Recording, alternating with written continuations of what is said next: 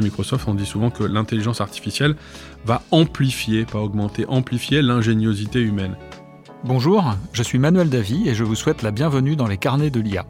Ce podcast, c'est l'occasion de vous partager les expériences de la communauté de celles et ceux qui font bouger l'intelligence artificielle. Pourquoi et comment adopter l'IA dans son entreprise? Par où commencer? Ou encore, quelles sont les bonnes pratiques pour performer? Autant de questions auxquelles nous apportons des réponses avec des spécialistes du sujet. Bonjour Enric. Bonjour Manuel. Tu es directeur intelligence artificielle chez Microsoft et on a le plaisir aujourd'hui de t'accueillir pour euh, parler d'intelligence artificielle dans les entreprises et pour que tu nous partages aussi ton expérience sur ces sujets. Eh ben, merci de m'accueillir, je suis ravi d'être euh, avec toi. Avec grand plaisir. Donc, euh, quelle est dans ton expérience récente ou plus ancienne des projets d'intelligence artificielle dont tu penses qu'ils ont une portée intéressante pour nos auditeurs, c'est-à-dire par la valeur qu'ils apportent, par les cas d'usage que ça a permis de faire dans les entreprises, que tu penses qu'ils sont intéressants actuellement? Déjà, avant de rentrer dans le cas d'usage, ce qui est intéressant de, partager, c'est que très souvent, quand on parle d'intelligence artificielle, on voit tout de suite le côté euh, data science et donc euh, l'intelligence artificielle un peu euh, sur mesure. Or, de plus en plus, et ça, ce qui est intéressant, c'est qu'on a aussi de l'intelligence artificielle, des modèles préentraînés, des briques de logiciels, des API qui sont mhm. disponibles.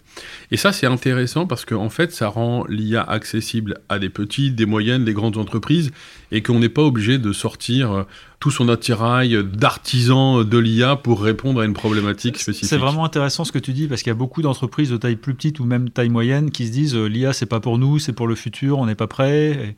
Et, donc euh, visiblement c'est clairement pas le cas. Et oui, et ce qui est intéressant c'est que même des très grosses boîtes qui ont une palanquée de data scientists vont pouvoir s'appuyer sur de l'IA pré-entraînée et je vais donner des, exemples. Et inversement, après, on peut avoir un besoin spécifique, être une petite entreprise et se dire, je, voilà, j'avance dans l'IA, je fais des projets, ça répond à ma problématique, mais j'ai envie de, mm. de faire des choses un petit peu plus complexes. Donc, c'est ça, moi, que je trouve intéressant, qu'il faut avoir en tête, c'est qu'on a aujourd'hui, avec l'IA, des exemples qui apportent de la valeur, même si euh, on n'est pas dans la data science pure, etc. Euh, voilà. Et c'est un peu ces deux-là. Bah, si je prends euh, un exemple euh, simple, donc je vais prendre un exemple d'une filiale par exemple de la SNCF, ça c'est assez intéressant. La problématique, c'est de pouvoir faire de la maintenance euh, mmh. des rails et des voies ferrées. Et donc, ils le font euh, normalement bah, avec euh, des humains qui se promènent. Et leur filiale, Altamétris, utilise des drones. D'accord. ce qui est intéressant, c'est que le drone, lui, va pouvoir passer. ils vont utiliser l'intelligence artificielle pour analyser, la vision par ordinateur. Exactement. excellent. Et ça, c'est très intéressant parce que au départ, dans ce cas-là très précis, ils partent en utilisant un modèle pré-entraîné. Et mhm. après, ils l'ont eux-mêmes personnalisé, ils l'ont customisé, etc. Et si on reste dans le giron de la SNCF, ils utilisent aussi, par exemple, de la traduction euh, simultanée pour aider euh, les agents euh, à pouvoir communiquer les messages dans les bonnes langues, etc. J'imagine ça fait gagner énormément de temps pour les opérations et aussi, dans ce cas-là, je comprends de la satisfaction client ou du service client qui est amélioré. Bah, c'est exactement ça. Ça permet de gagner. Alors, si on parle de la partie maintenance, ça permet d'éviter aussi euh, le côté sécurité, ça veut dire hmm. d'aller dans des endroits qui sont un peu ah dangereux, d'accord, euh, de pouvoir en permanence avoir les images à, disposition, de pouvoir l'analyser hmm. à la volée, même si on n'est pas euh, connecté. Donc il y a un confort et puis il y a une, une accélération aussi du service de maintenance. On remet en route plus simplement hmm. et on diminue le niveau de sécurité. Puis sur les messages en, gare, etc., là effectivement c'est de la satisfaction utilisateur et autres. Et si je prends l'autre spectre, allez, je vais prendre un truc bien industriel, euh, je vais prendre euh, un projet chez, euh, par exemple, Bouygues Construction. Oui, les tunneliers. Ah oui, très bien, dans le BTP. Voilà. Un tunnelier, c'est une machine qui vaut plusieurs millions d'euros et qui, malheureusement, a à peu près 30% de son temps en maintenance. C'est énorme. c'est juste énorme. Et comme ça coûte des millions comme machine et, et, en termes de, de, projet, le moindre petit point de gagner sur son taux de disponibilité, si je puis dire, c'est euh, c'est un chantier qui s'accélère, c'est des millions qui sont en jeu, etc. Or, pouvoir utiliser l'intelligence artificielle grâce à des capteurs pour mm. commencer à détecter les problématiques de panne, voire même les phénomènes d'éboulement qu'on appelle les fontis, c'est-à-dire que si le tunnelier en fait creuse et que ça s'effondre depuis la hauteur, ça, ça peut paralyser un tunnelier, ça bloque tout, j'imagine. Pouvoir le détecter, c'est extrêmement intéressant. Ouais, c'est super intéressant. Alors, c'est le moment peut-être pour écouter une première question euh, de nos auditeurs. Vous avez un message. Oui, bonjour, je suis Hélène Van West, responsable de la Cité de l'IA. Bonjour Édéric, euh, tu dois faire plein plein de choses euh, au sein de Microsoft. Est-ce que quand même, malgré tous ces projets, il y en a un sur l'IA euh, qui t'a plus marqué? Et finalement, c'est quoi aujourd'hui ta plus grande réussite au sein de Microsoft sur ces projets très particuliers? Eh je vais parler de deux projets en fait. J'ai la chance de pouvoir travailler avec des petites, des moyennes, des grandes entreprises, mais j'ai aussi la chance d'avoir une dimension très euh, philanthropique et tech for good et de mettre l'intelligence Ouais. artificielle dans les mains de- d'entrepreneurs sociaux. Super. Et si j'ai euh, deux exemples, moi, sur lesquels j'ai, euh, je trouve que oh, la technologie apporte vraiment euh, là son plein potentiel, c'est sur ces exemples-là. Donc, je vais vous en donner deux. Un qui est pas complètement fini et l'autre qui est déjà développé. Le premier, c'est avec un éleveur qui s'appelle euh, Fabrice Aigron, qui est euh, en direct des éleveurs. Donc, il a été élu euh, meilleur entrepreneur social en 2019 par le BCG. Il a une manière de produire son lait qui est beaucoup plus éco-responsable Mhm. et euh, qui permet surtout de multiplier par quatre le revenu des éleveurs. Ah oui, donc on gagne sur les deux tableaux en fait. Ouais. Et là, il n'utilisait pas du tout de la technologie. Il utilise son savoir-faire. Et au passage, son lait, il est bleu blanc cœur, meilleur pour le cœur, etc. Mhm. On peut le trouver. Mais lui, quand on l'a rencontré donc dans un, projet un peu euh, pro bono, il s'est dit, moi, euh, je sais que j'ai cette intelligence euh, pratique euh, et autres. Euh, L'innovation est dans les prés. Par contre, je n'y connais rien en technologie. Et en fait, on Mhm. s'est rendu compte en travaillant avec lui qu'il était assis sur une mine d'or. Il était assis sur de la donnée qu'il n'utilisait pas. Ah oui, Sa problématique à lui, c'est ils sont aujourd'hui 30 éleveurs à faire ce lait, mais il aimerait qu'il y en ait 100, 200, 300, 400, peut-être 1000. Et donc cette diffusion un peu empirique ou orale, il sait pas trop comment, entre guillemets, l'industrialiser. donc c'est un sujet de transmission de sa connaissance à d'autres éleveurs, c'est ça? C'est exactement ça. Et en fait, on s'aperçoit qu'il a une mine d'or. Pourquoi? Parce que son lait, il a un nombre de données sur son lait juste incroyable. Parce qu'à chaque fois qu'il produit du lait Ah oui, il fait des pour le label bleu blanc cœur, il est obligé d'avoir toutes les analyses. D'accord. Et puis de l'autre côté, il y a de la donnée qui ne, entre guillemets, captait pas. Euh, Hmm. bah, c'est ce qu'il donne à manger à ses vaches. Il sait Ah ce oui. qu'il donne, mais il le notait pas. Et en fait, on est en train de développer une application, il y a un algorithme avec lui qui commence à tourner, qui fait le lien tout bête entre ce qu'il a donné à manger à ses vaches et l'atteinte de ce label bleu blanc cœur. Et lui, cette manière empirique de l'obtenir, il sait le faire, mais pouvoir faire en sorte que ce soit dans un algorithme et dans une application qui va pouvoir mettre dans les mains de euh, centaines d'autres éleveurs, bah, c'est ça qui est intéressant. Et là, on aura des personnes qui auront les moyens de Ouais. changer leur pratique pour le bienfait euh, de euh, l'environnement, euh, des animaux, mais également des humains. Mais tu vois, j'adore ce cas d'usage parce qu'à la fois, il y a un côté qui a beaucoup de sens dans le- la démarche, mais aussi ça montre que l'intelligence artificielle, c'est accessible pour des gens qui sont pas experts, même qui sont très loin du sujet, et qui peut avoir un bénéfice d'usage immédiat et finalement très simple dans le, dans le quotidien. Et l'autre exemple qui est assez intéressant, et c'est là aussi parce que je trouve que c'est, il y a un côté data où est-ce qu'on va chercher euh, la donnée. Euh, J'ai eu la chance de travailler avec un, un entrepreneur social, ils sont belges, il s'appelle Biodiversity, bi comme les abeilles.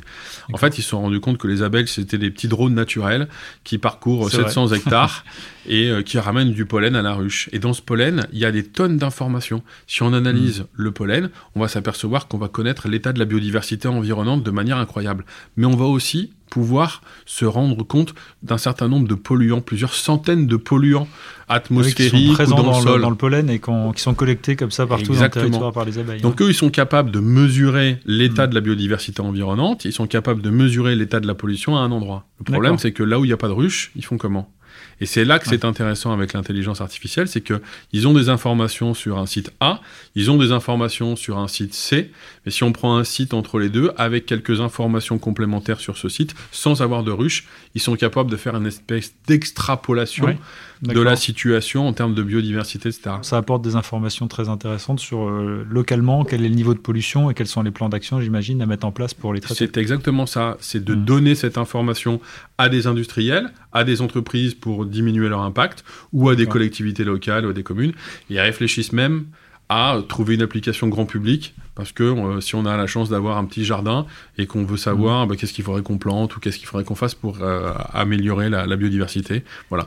Et ça, c'est des projets qui pour moi euh, sont des, Ouais. des succès parce que ça met la technologie dans les mains de, d'utilisateurs du quotidien. Et vraiment, bah, merci beaucoup d'avoir partagé ces deux cas très intéressants. On a maintenant une autre question, donc que je t'invite à écouter avec nous. Vous avez un message. Bonjour, alors je suis Yann Orpin, président du MEDEF Lille Métropole. À votre avis, dans les 5 à 10 ans qui viennent, quelles seront les conséquences de l'IA Quels sont les cas d'usage que pourront appliquer les TPE et les PME alors la question des TPE et des PME, elle est centrale évidemment euh, pour beaucoup d'entrepreneurs qui sont des entrepreneurs de petites entreprises. Et puis elle est centrale aussi dans la question de l'emploi et puis des usages du quotidien. En fait, il y a deux questions. Il y a effectivement une question qui est liée au cas d'usage et puis à l'impact de l'arrivée euh, de l'intelligence artificielle dans les organisations. Si on parle juste de cas d'usage, déjà on voit qu'il y a une une démocratisation de plus en plus, on en a un petit peu parlé de l'IA parce qu'il y a des modèles entraînés, mais ça arrive dans tous les outils, c'est-à-dire dans nos outils de la vie de tous les jours, sans faire de prosélytisme pour les suites Microsoft, mais on voit que l'IA va être mm. infusée un peu partout. Certainement dans les années à venir, on aura l'équivalent d'un Excel de l'IA, c'est-à-dire que l'utilisateur un petit peu... Euh, pas lambda, mais voilà, qui va, va pouvoir utiliser l'IA. Donc, ça va permettre des tonnes et des tonnes de scénarios. Aujourd'hui, par exemple, si je prends des petites et moyennes entreprises, avec des solutions, euh, ce qu'on appelle low code, no code et un peu d'IA. On prend en photo une facture, automatiquement hmm. euh, l'information est reprise, on n'a plus besoin de faire de la saisie manuelle. Ça fait gagner énormément de temps sur des tâches pas très intéressantes. Exactement. Donc ça, ça va continuer, la compréhension du langage aussi, les hmm. interactions euh, naturelles, voilà, tout ça, ça va arriver et on va avoir cette automatisation. Et je pense que ça va être beaucoup plus intégré, beaucoup plus facilement accessible. Après, ça pose deux questions. La notion des compétences, c'est quelles compétences je dois avoir dans mon organisation pour pouvoir adopter cette intelligence artificielle. Les entreprises pensent beaucoup qu'il faut embaucher un data scientist. Quel est ton avis là-dessus? Bah, je pense que euh, déjà, euh, les entreprises, si elles veulent se lancer euh, dans l'intelligence artificielle, elles vont pas commencer par prendre un expert. D'abord, elles n'ont aucune notion des cas d'usage qu'elles pourraient en mm. mener, quelle valeur ça pourrait avoir, etc. Moi, je conseille fortement aux, managers, aux dirigeants de se former, de s'informer, d'être des managers et des dirigeants éclairés. Avec la cité de l'IA. Exactement.